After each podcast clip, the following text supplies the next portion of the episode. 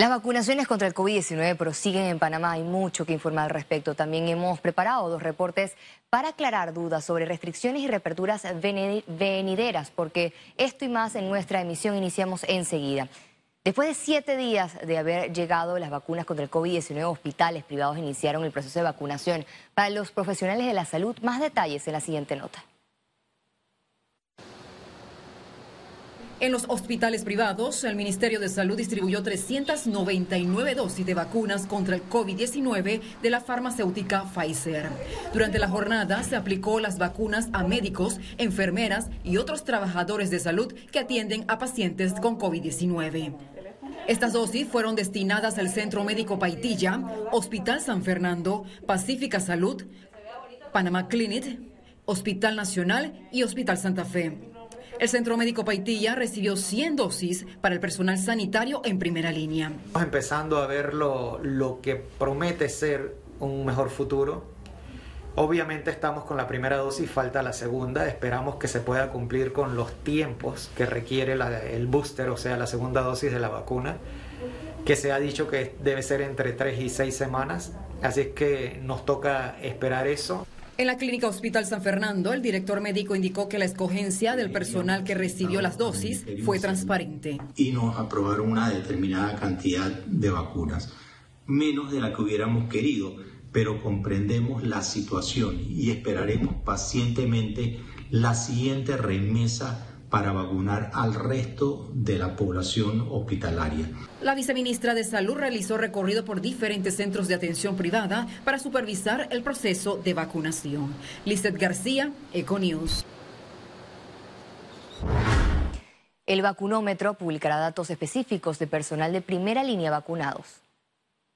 Sin embargo, nosotros sí vamos a publicar la, la cantidad de personas por cargo, todos los cargos que han sido vacunados y de igual manera qué día lo fueron y eh, en qué instalación lo hicieron.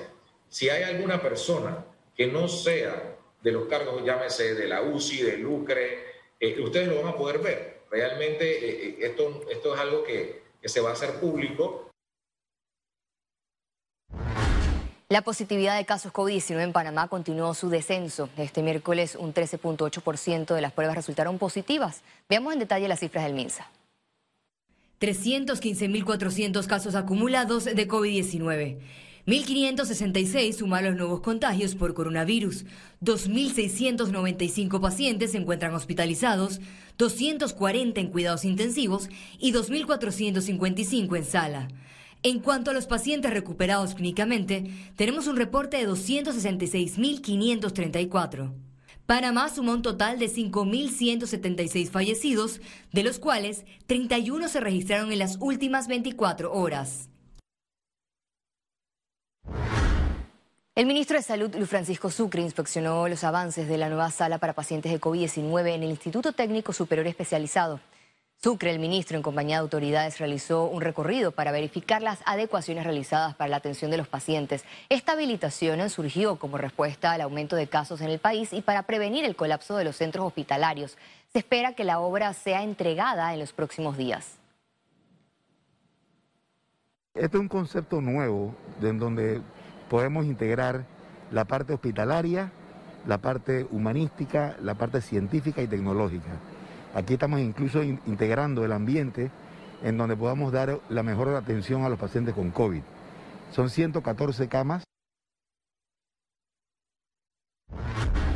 Estudios del Instituto Conmemorativo Gorgas detectaron COVID-19 en placentas de madres asintomáticas. El análisis viral de ambas pacientes reveló una infección por coronavirus del síndrome respiratorio agudo severo. Sin embargo, los hisopados de los bebés dieron negativo 24 horas después del nacimiento. El laboratorio resalta que se requiere más estudios para determinar la ruta de transmisión transplacentaria de la madre al feto.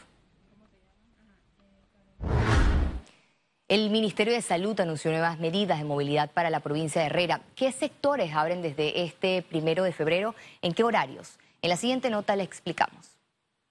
Se levantará la cuarentena de lunes a viernes. En la provincia de Herrera, el lunes 1 de febrero a las 4 de la mañana se levantan las medidas impuestas. por lo que pueden iniciar proceso de reapertura. Se permitirán la circulación de personas, los ejercicios al aire libre y el acceso a ríos, playas y balnearios de lunes a viernes. Deportes al aire libre sin contacto físico.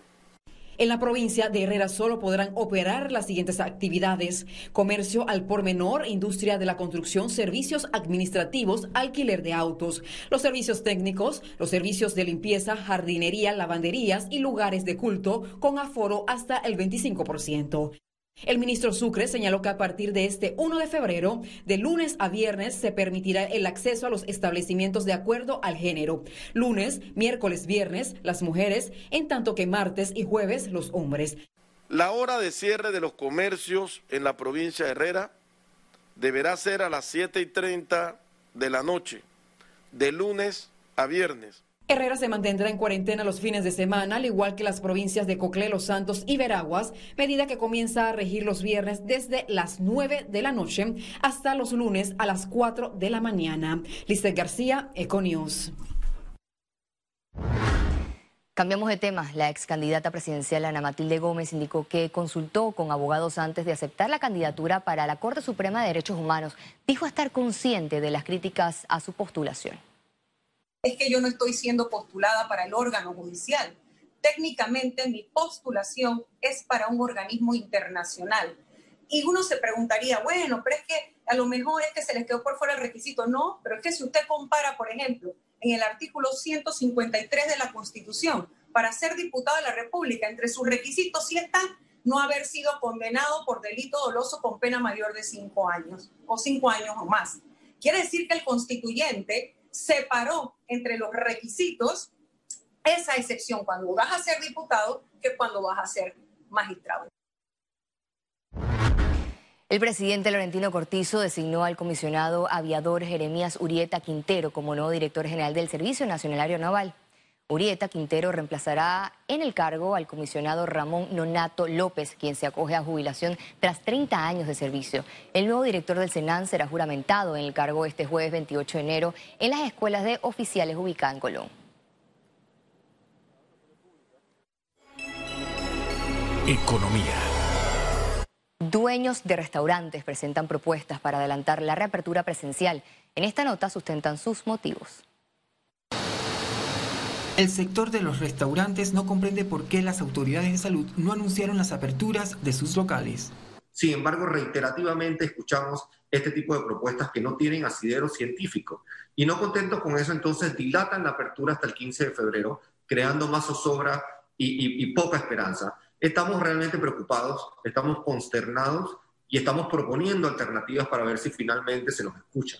En comunicado, la Asociación de Restaurantes y Afines exigen medidas más estrictas para locales que incumplen normas. Lo que quisiéramos ver del Ministerio de Salud es una investigación profunda, una acción enérgica de castigo y creemos sinceramente que las acciones económicas o monetarias para estos restaurantes son irrelevantes. Lo único que hace sentido es proceder con su cierre, con la clausura ya sea total o parcial, por espacio de tres meses si nosotros tenemos que caer en eso de propuestas mucho más duras y contundentes, lo tenemos que hacer para que sirva de ejemplo de una sola buena vez. En tanto, la Cámara de Comercio respalda a restaurantes y pide adelantar su reapertura. Se han, estado dando reuniones tanto con el Ministerio de Comercio como el, como el Ministerio de Salud eh, para llegar eh, a acuerdos con relación a cuáles son esas medidas de bioseguridad eh, y y controles para, para limitar los riesgos de aglomeraciones. Creo que esas medidas todas están ya eh, consensuadas y, y, la pregunta es por qué no se puede dar la apertura eh, cumpliendo con esta medida. A la fecha hay más de 2.000 restaurantes cerrados por la pandemia. La Cámara Panameña de la Construcción mantendrá vínculos con autoridades del gobierno para impulsar el sector. En un comunicado, el gremio destacó los grandes esfuerzos del sector privado y el gobierno nacional para mantener activa la industria de la construcción durante el periodo de crisis de la pandemia de COVID-19 en el país.